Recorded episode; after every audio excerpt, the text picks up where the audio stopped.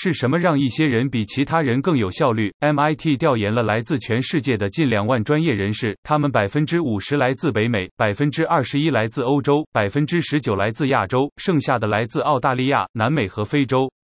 最后归纳出了这些让人的生产率脱颖而出的方法：一、根据任务的重要性来规划你的工作，然后带着明确的目标行动。在前一天晚上修改你每天的日程表，强调你的优先事项。在日历上的每个日程旁边写下你的目标。在任何会议之前，将详细的议程发给所有与会者。当着手进行大型项目时，尽快勾画出初步结论。在阅读任何长篇材料之前，先确定你对它的具体目的。在写任何长度的东西之前，编写一个有逻辑顺序的大纲，以帮助你按部就班。二、制定有效的技巧来管理超负荷的信息和任务。把每天的流程，比如穿衣服或吃早餐，变成例行公事，这样你就不会花时间去想这些事情。在你的日常日程中留出时间来处理紧急事件和意外事件。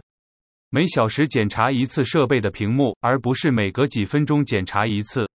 通过查看主题和发件人，跳过大部分的信息。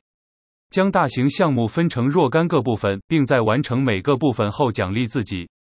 在可行的情况下，将那些不影响你首要任务的任务委托给他人。三、了解同事对简短会议、响应式沟通和明确方向的需求。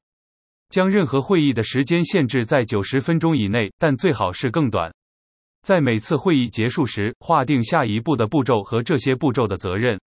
对那些对你来说很重要的人的信息，要立即做出回应。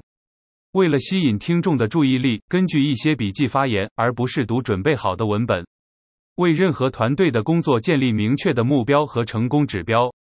为了提高你的团队的表现，建立程序来防止未来的错误，而不是玩责备游戏。